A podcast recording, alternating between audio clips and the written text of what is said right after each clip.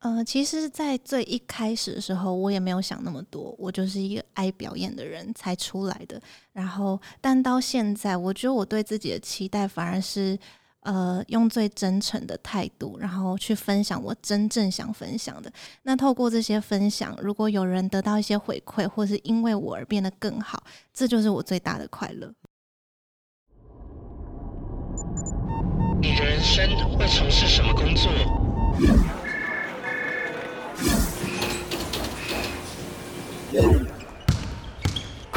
你的生命会如何展现热情？我是 Vance，我在这里陪你一起找出内在的知恩精神，在变化多端的世界与产业里，获得快乐与自信，成为晋级的知恩，Enter to Win。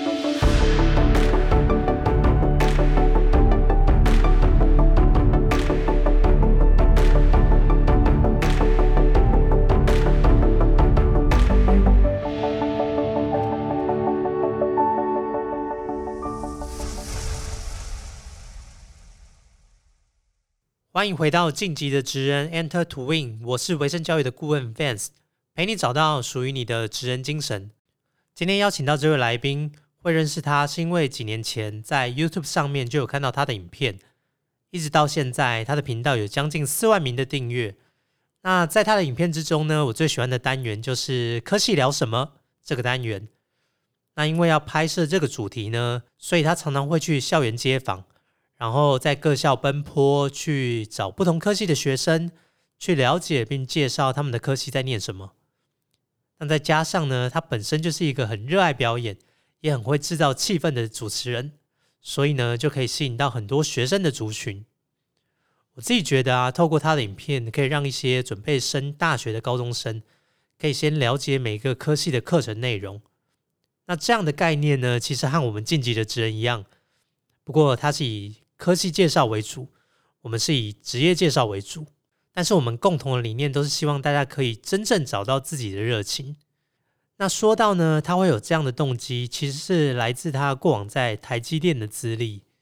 台积电呢，在台湾被称为护国神山，但对他来说呢，却不是最理想的选择。所以呢，他在进去不久之后，就毅然决然的登出了。那一直到现在呢，这个勇敢追梦的女孩的故事。还一直在持续着。今天呢，就来跟他聊聊他的心路历程。好，那让我们欢迎今天的来宾倩珊。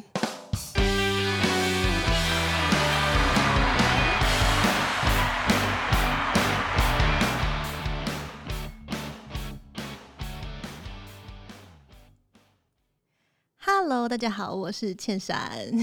Hello，倩珊，欢迎你今天来接受我们的专访。耶，我觉得很难得，真的哎。其实我有追踪你的 Instagram，我在上面看到你大概已经有八万多个粉丝了吧？嗯，对，目前是哇，快要到十万的里程碑了。对，希望有一天可以跨过去。真的好难想象台湾有十万个人会认识你这种感觉。你现在在路上会被人家大家认出来吗？我发现大家就是认识我的人，好像都比较害羞一点，就是通常都是。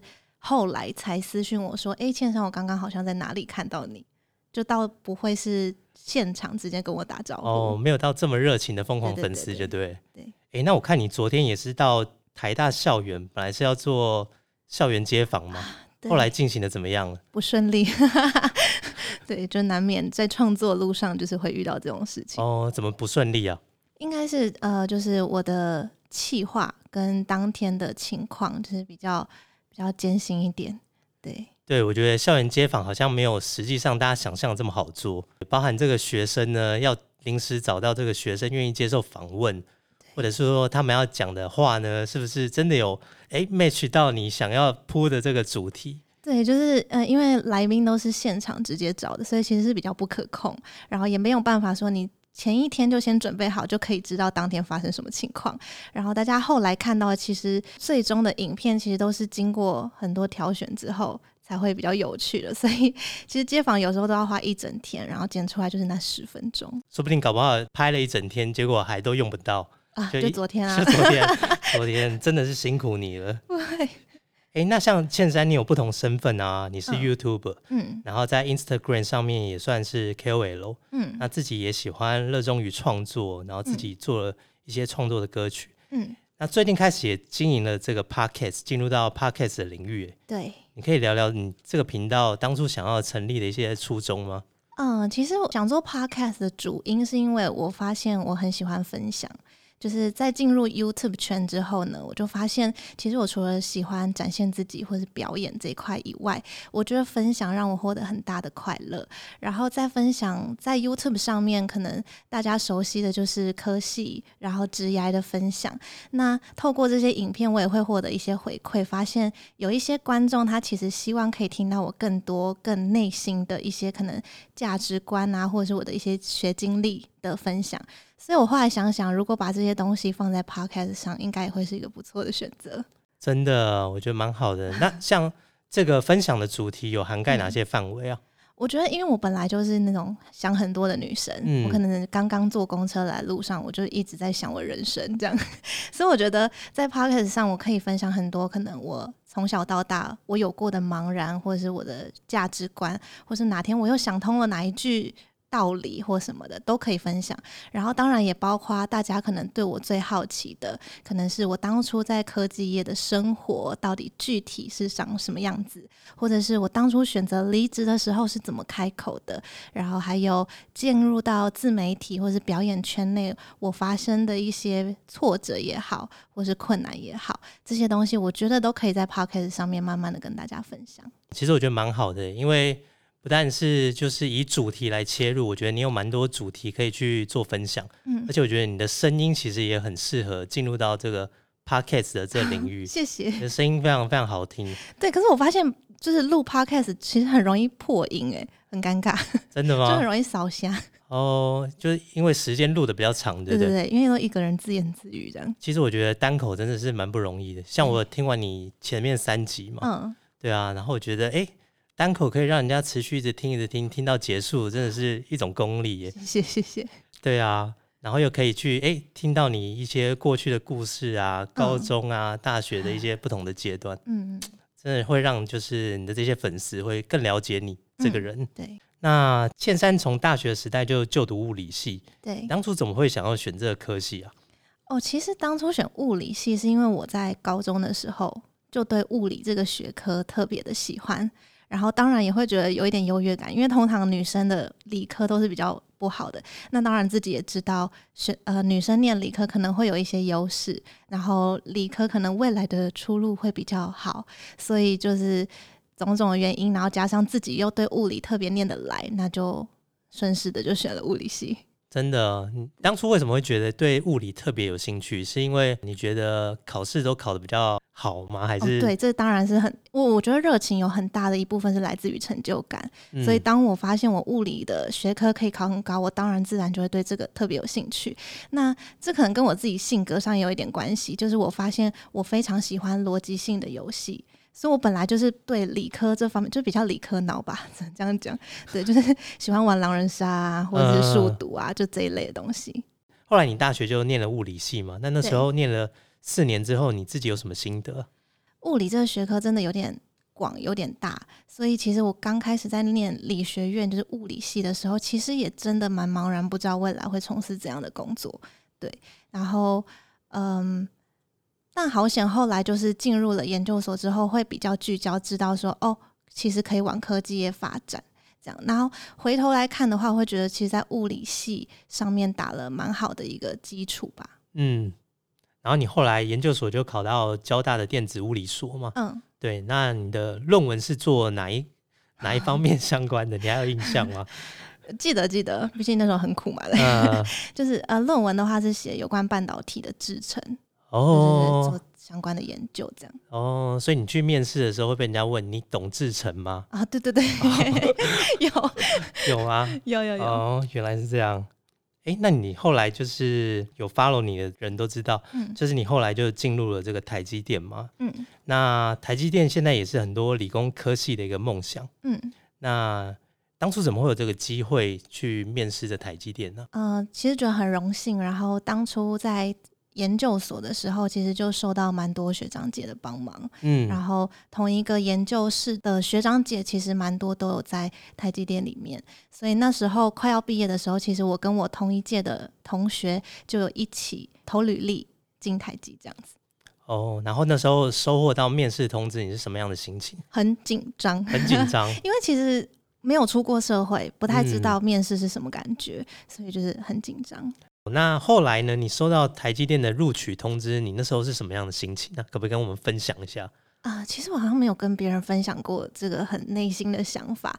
当时候当然是很开心，对，就是有一种得到一种殊荣，然后我成功了。就毕竟，呃，在科技业里面，大家都知道台积电是一个很棒的公司，嗯所以我会觉得很像是以前在考高中、考大学、考研究所 一种得到第一志愿的感觉。真的哦，所以我当然会觉得很开心，但是一方面，其实我心里还是有一点点的矛盾，因为在研究所的时候，我陆陆续续就接触了蛮多自媒体或者是呃表演圈的一些机会，所以我其实内心当然还是很希望可以趁年轻可以多出去闯闯，这当然是我自己的私心。所以呃，收到了台积电的录取通知，其实也就在跟我说，我未来的路就是往那个方向去。所以其实自己心里还是存在着一些矛盾。嗯，那你当初进台积电是什么样的职务啊？那时候是研发工程师，研发工程师。对那主要的领域是哪一个方面？主要是在做模拟，就是在 fit 那个 IV curve 啊，什么什么之类的。哇，听起来就很专业。然后你进去了多久啊？你在台积电待了多久？我在台积电待了一年多一，年多。那这个中间的过程中，在台积电工作，跟你当初要进去之前的想象是一样的吗？其实我在进职场之前，我是没什么想象的，就是因为我真的很好奇职场是什么样子，然后我是空白的，所以进了第一份工作之后，才会觉得说，哇，原来工作就是这样，原来呃大家分工，然后主管啊、同事的相处，原来是这样。那你之前有没有去问一些学长姐在里面的他们的一些工作经验的分享？哎有，当然有，然后也有别的部门啊，什么什么的，就是不同部门当然苦的地方不一样，对。呃但进来之后就会发现，哦，就是大家命运大不同，就是不同的部门、不同的职位，其实呃都不太一样。对，因为毕竟这种大的公司在很多部门就是一个不同的文化了，嗯，然后包含部门里面的组成的团队成员啊、每个人都有每个人个性，对。然后包含这个团队里面每个人的年资，可能也会影响到，这个团队的一些气氛。这就是出社会后的。真的，所以刚才谈到说，你在这个进去台积电之前，你就有在想说，想要往自媒体这块发展，对你有机会去接触到这块领域。对，那是在研究所的时候，是不是？其实说起来应该算是大四的时候，就呃是大学四年级的时候，因为我是推甄上研究所的，所以其实在我大四下有这整整半年的时间是没事做的，就是最空闲的。那时候有一个大学长跟我们说，这个半年你们要好好的利用，因为这半年会是你将来目前为止就是呃接下来的阶段里面最空闲的半年，因为你。进了研究所之后，你要开始念书，然后研究所毕业，你会进入职场。进入职场之后，也许你会跨入婚姻、家庭等等的，你永远都会有所牵绊。所以这半年会是你最自由的半年。这时候你应该要去做一些你一直都很想做却不敢去做的事情。对，就是听了他这番话之后，我就决定，好，就是其实我很爱表演，但我一路都在念书。那好像现在应该要为自己的梦想多做一点努力，所以大四那半年，其实我陆陆续续参加了很多很丢脸的选秀活动，就是我就开始、对，开始就是往舞台上去，然后逼死我的同学帮我投票之类的。呃对，然后很幸运的是，后来有选上了某个大使，然后有拍广告的机会等等的，就这样慢慢慢慢的跨入了表演圈。对这个都是在大四下那个半年的时间发生的。对，那是一个契机。所以后来进了研究所之后，其实我除了念书以外，呃，有空的时间，我其实还是会往台北去，可能录影啊、拍广告啊、接主持，就陆陆续续越来越接触越来越多这样。所以你后来就是在台积电待了一年多之后，你就决定要往 YouTube 这个领域发展。其实我离开台积之后，我没有马上就到 YouTube 圈，嗯，其实我离开台积最主要的原因是因为我想要追梦，就完全不是台积电哪里不好，嗯 这完全是我自己个人因素。然后我觉得我要趁年轻，因为我的梦想刚好有年龄限制，我需要在我最年轻的时候赶快出来闯。然后那时候其实想要往的是传统的呃媒体表演圈，嗯然嗯后可能唱歌也好，或者是演戏、主持等等，只要是有关表演的，我都想要尝试。所以其实刚离职台积的时候，我是想要往呃传统的演艺圈走的。对在你决定进入这个领域之前，你有没有做了哪一些的准备，跟补足了哪一些技能？那那时候我做哪些努力？第一个就是先评估自己不会饿死，嗯所以就是存了一点点的钱，然后知道未来可能有哪些工作可以稳定我自己的收入，然后我就出来了。那之后是呃辗转，后来接触到了 YouTube，到了 YouTube 之后就是另外的故事了。就是到了 YouTube 之后呢，我才发现，哎，其实除了表演之外，我发现分享会让我获得很大的快乐。嗯，对，所以其实现在刚刚有谈到，就是你离开台积电这件事情啊，因为我想说，其实呃，认识你的人都知道你离开台积电嘛，然后要往这个表演圈的嗯领域要走。嗯那你觉得当初你离开台积电，到底会不会后悔啊？我觉得很多人都会问我说，离开离职这件事情，我有没有后悔过？那我觉得，呃，人生当中每一个选择，它都一定会留有一些遗憾。我放弃了这个头衔，这对我来说就是个遗憾。但是我觉得我已经做了那时候的最好的选择，所以我的每一个选择我都不会后悔，也不需要去后悔。对，那时候的自己就是放不下想表演的那颗心，二十几岁的女孩就是想要表演，所以我觉得我不会后悔跨进这个领域来，然后离职这件事。其实我觉得这个是每个人的选择，就是每个对。环境它并没有好跟不好，只有对适不适合你自己。对。然后每个人的梦想跟目标都不太一样嘛，对。对，所以别人的梦想不一定是你的梦想，对对，别人想要不一定是你想要，所以我觉得这个只是呃每个人想要去追梦的路径不同。嗯。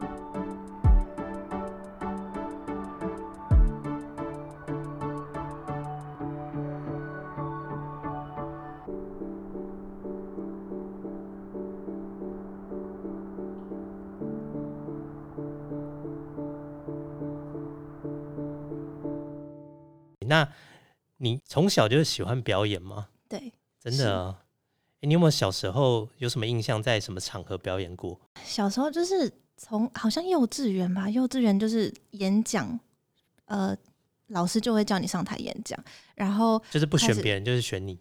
就是国小、国中一路就是反正任何的演讲比赛啊，然后唱歌比赛干嘛的，我就是会希望是自己是台上的那一个，即便那压力有够大，可是我会觉得征服那个舞台对我来讲那个成就感更大。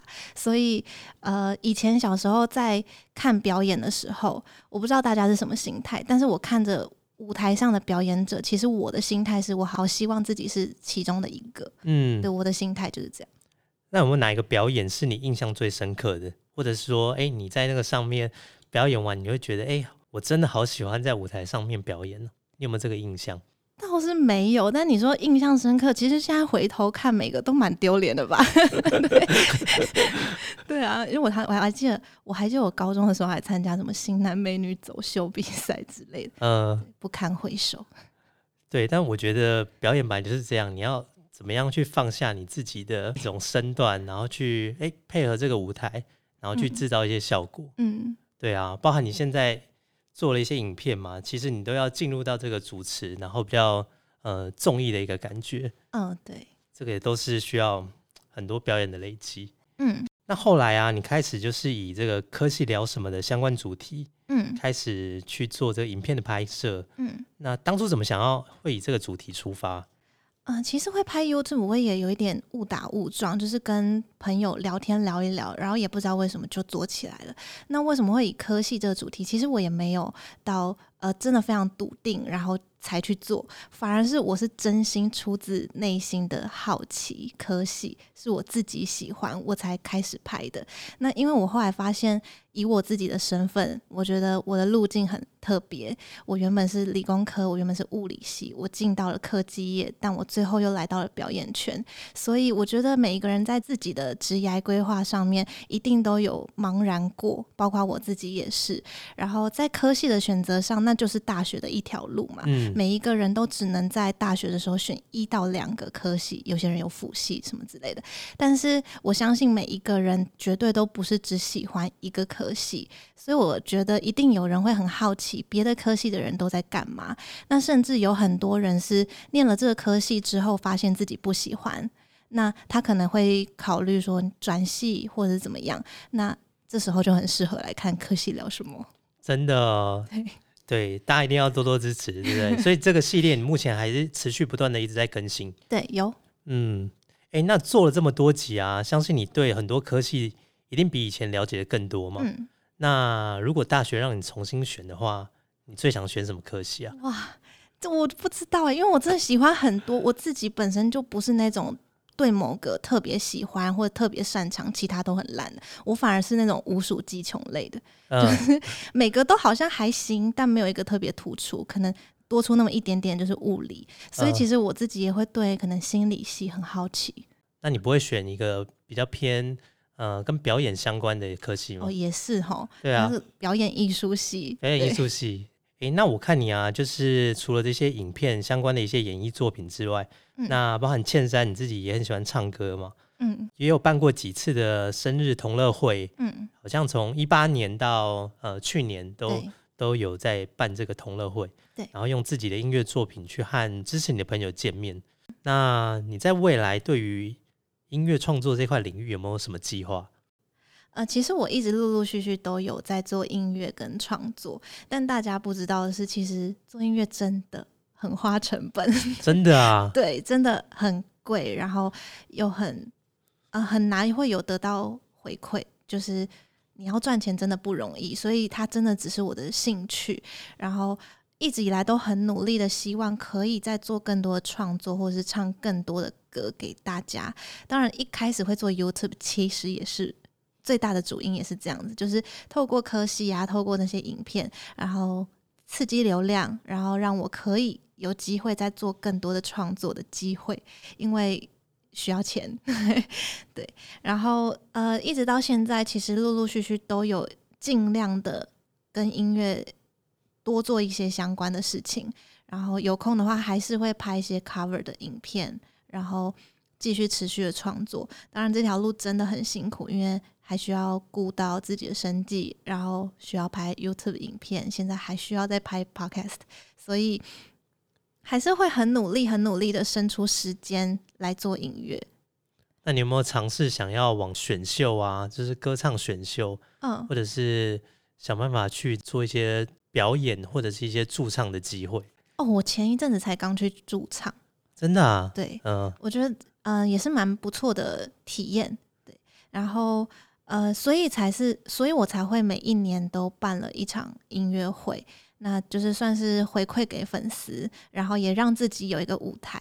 其实这样讲起来有点励志哈，就是没有人 没有没有舞台，我就自己建这样。对啊，你要不然那个开一个店，然后自己在那边开个音乐酒吧什么的，好像也不错，对啊，但是需要成本。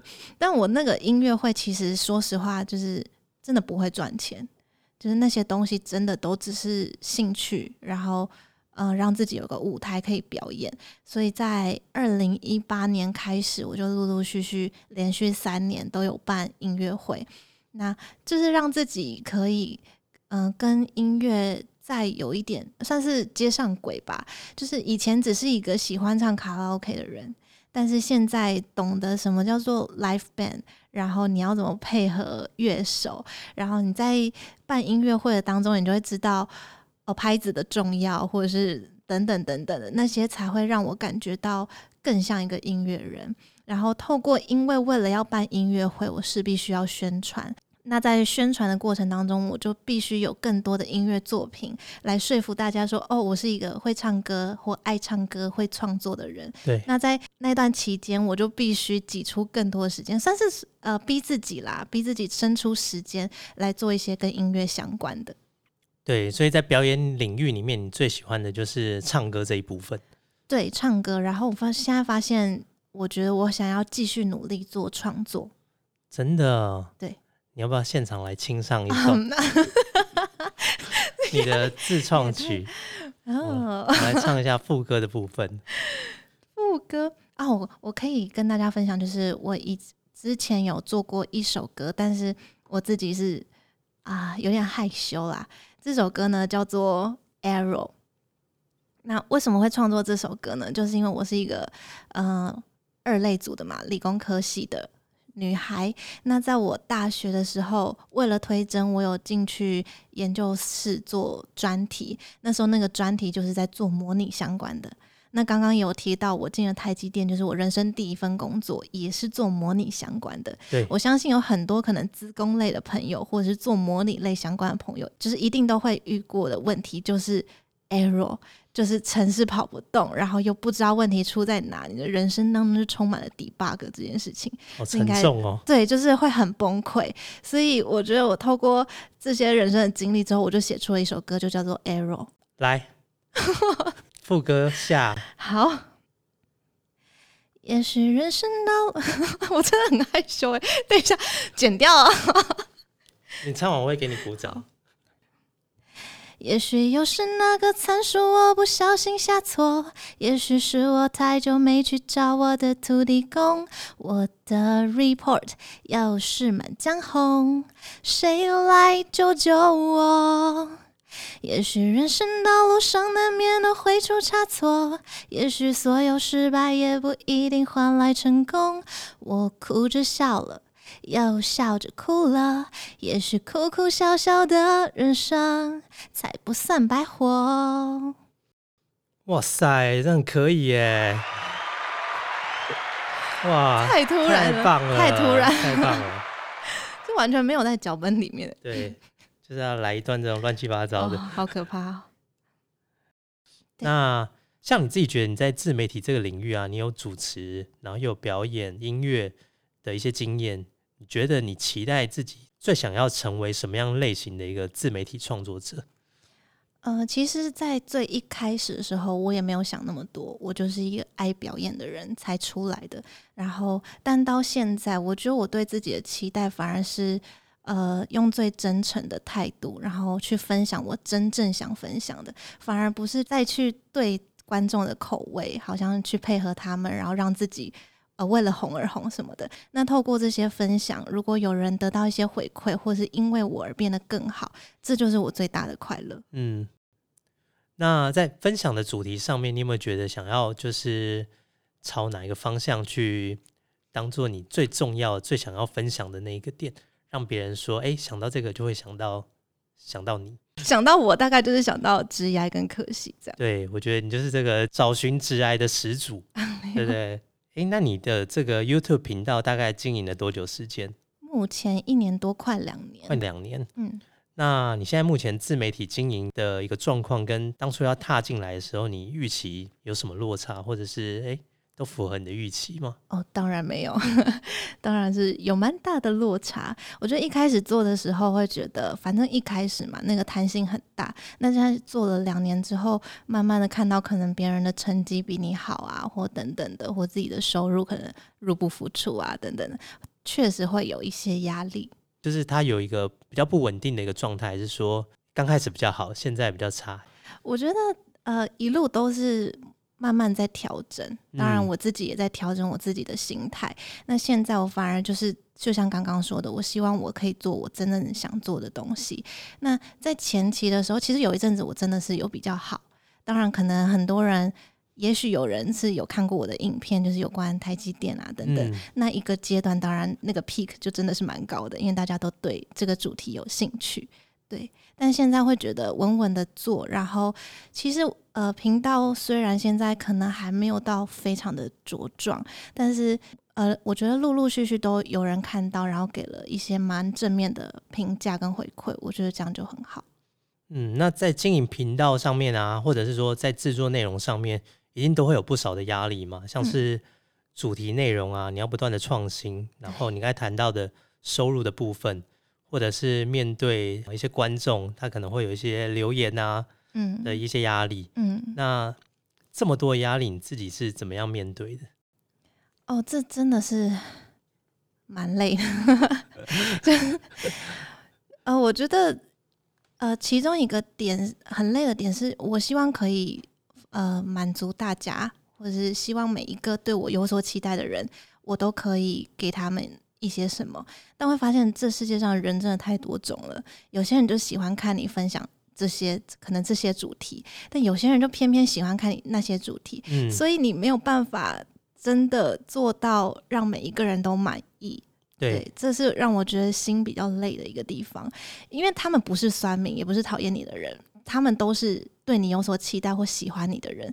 可是你在做的每一个选择，绝对都会不符合某些人的预期。对，对，这是自己需要调试的。那你是怎么样调试？我觉得就是主要就是要看你自己到底想要怎么做。嗯，然后你自己清楚你中间的取舍是什么就好了。当然，很多人都是出自于关心，就会跟你说：“倩珊，我觉得怎么样，怎么样，怎么样。”但有时候心里就会觉得，你就是这中间就是有些取舍啊。嗯，所以你刚才讲到的这个是观众的部分吗？对，那像内容创作上面，你会不会有遇到一些什么创作的瓶颈，或者说我想不到，然后要维持这个固定更新的频率？我想想看哦，嗯，对啊，遇到这种内容要创作的瓶颈，还是你觉得你每天都想法很多？没有没有，我觉得内容上面的瓶颈啊，更大的瓶颈是，虽然有时候想不到也是一件很难的事情，但是更难的是你想到了一个很好的主题，然后你觉得它是非常棒的点子，最后你辛辛苦苦拍出来之后，不符合你的预期，就是效果不符合你的预期，这个挫折感会更大。对那你觉得会不会是你的对自己过于要求太高？你有没有想过，可能是你太要求完美，所以你觉得没有符合你的预期？你有把这片子就是私底下拿给你的好朋友看过吗？说不定他们都觉得很 OK，只是你觉得没有达到你的预期。我觉得我在做频道，好像真的很容易把自己绷很紧。就是我身边也有一些人在做 YouTube 等等，但他们都没有像我一样，就是我在上片前压力真的很大，然后我上片前是不太有机会可以跟大家沟通了，就是吃饭什么，就是手机就是拿着，然后我等一下要首播，然后就要开始发 IG 啊，干嘛干嘛，就搞得很忙。然后 IG 发完之后，首播要跟大家一起首播，首播完之后我要开始留留言，然后回复留言，然后接下来我的 FB 也要发文啊，我的 IG 也要发贴文什么，所以我光上片那一天，我就是搞个三四个小时都不夸张。真的、哦，对。那这样你怎么样 调试你这部分的压力？所以我后来就觉得，啊好像这样子也不是一个最好的状态，就是还是放宽心，然后让自己不要这么的紧绷。然后，既然自己都做到自己觉得最好的样子了，那成果怎么样就随缘吧。所以这个是内容创作的部分。对那刚才谈到收入的部分啊，像你自己身为全职的 YouTuber，你有没有在这个工作上设立一些止损点？就是说，或者是你有想办法去拓展其他收入的来源？呃，目前的话就是，所以来做 podcast 但是大家说现在 Podcast 都赚不太到钱，对，我也还没开始赚钱啊，但对没有啦。Podcast 是纯粹我觉得就是自己分享，倒不是为了赚钱。对，那我觉得收入是每一个人就看你自己想要赚到多少钱吧，嗯就是你自己对自己的设定在哪里这样子。那你说在 YouTube 有没有设立一个停损点？我觉得踏进 YouTube 对我来说就蛮意外的，就当初也不是为了踏进 YouTube 才离职。那刚好我觉得踏进 YouTube 之后呢，透过分享，然后科系呀、职涯呀，然后认识了大家，这件事情让我觉得很开心。那当然，到现在我也跨进了 Podcast，所以我觉得在自媒体里面，就是你没有办法预期到未来的任何变化。像我嗯以前也没有想过有 Podcast 这东西，所以停损点到底会在哪里，其实我也不知道。但就看未来，嗯，各个领域的发展怎么样，然后我就往哪个领域这样子慢慢的过去。但不变的就是我自己的初衷，我自己就是爱表演，或者是我就是爱分享这些东西，就是不会变。那就是看到时候用什么方式、什么平台来分享给大家。因为现在也蛮流行这个斜杠的概念嘛，对对就是嗯，对啊，所以可能这个自媒体的经营，可能未来也是你生活中的一部分，但是你可能可以去发展其他的你的专长。对，对，那最后啊，我觉得像你这个在自媒体已经经营一阵子了嘛，然后嗯。其实也有一些成绩。那我想现在很多的学生或者年轻人也看到了这样一波的机会，然后也会想要说往自媒体这边来发展。嗯那你有没有什么建议，就是跟他们说要怎么样开始，或者是说他们应该先加强哪一部分的能力？嗯，我觉得需要先加强的绝对是心态，就是大家通常都会觉得，呃，别人的职业好像比较轻松、比较好玩，但有一个很大的重点要知道的就是，对于自媒体来说，绝对不是边玩边做。而是边做边玩，我觉得这两个不一样，就是你一定要分清楚，你现在是在工作，只是你的工作可能是有吃喝玩乐，那当然这就是这份职业里面好的地方，就是对，但是它不好的地方可能就是它的收入不稳定，或者它有其他的压力，所以绝对不是大家表面上看到的。可能有一些吃吃喝喝的 YouTuber，人家就会觉得说，哇，他好好，他把吃饭就把它当就是边玩乐就可以边赚钱，绝对不是，他是边赚钱的时候顺便边吃，对，这两个不太一样。然后，如果是要说怎么开始的话，就像我 podcast 一开始就有说，就我觉得做就对了。然后，虽然很多人都说要准备好，然后再开始，可是有些人又会说做就对了。那到底是做就对了，还是要准备好再开始？我觉得现在对我自己来说，我会觉得了解大概七成左右，我就会想要先去做做看，因为你在没有跨进这个领域之前，你永远都不会知道它的全部的面貌，所以。呃，与其想这么多，不如就是有了一定的了解之后，进来边做边学。嗯，那你建议他们一开始就用全职的角色来？哦，绝对不要，绝对不要，绝对是压力非常非常大，对不对？会饿死。对，所以还是要保持他们这个原本的专业，然后从业余的时间来先进入这个领域来试看看。嗯，我觉得要看你自己想要的是什么。如果你是为了赚钱而来，那你就要想好你要怎么样在这个领域上面赚得到钱。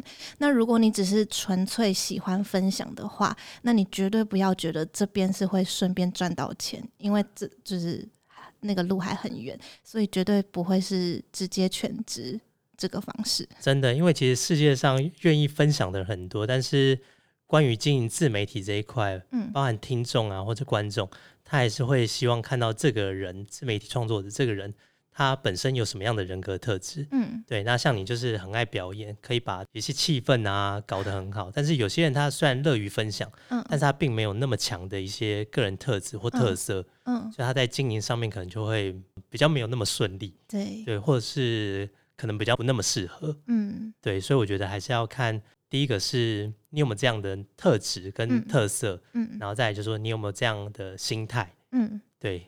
好，那今天呢就很谢谢倩珊来我们晋级的职人跟大家分享他在过往的一些心路历程，从进入到这个自媒体的经营，其实我们听起来也是呃非常的辛苦，但是他也很努力的在不断的创作，然后不断的做一些更新的尝试，对，然后包含现在新的 podcast 频道，你要不要跟听众介绍一下你 podcast 的频道名称是什么？哦，对，我好像没有讲到，就我的 podcast 名称就叫做“倩山聊心事”。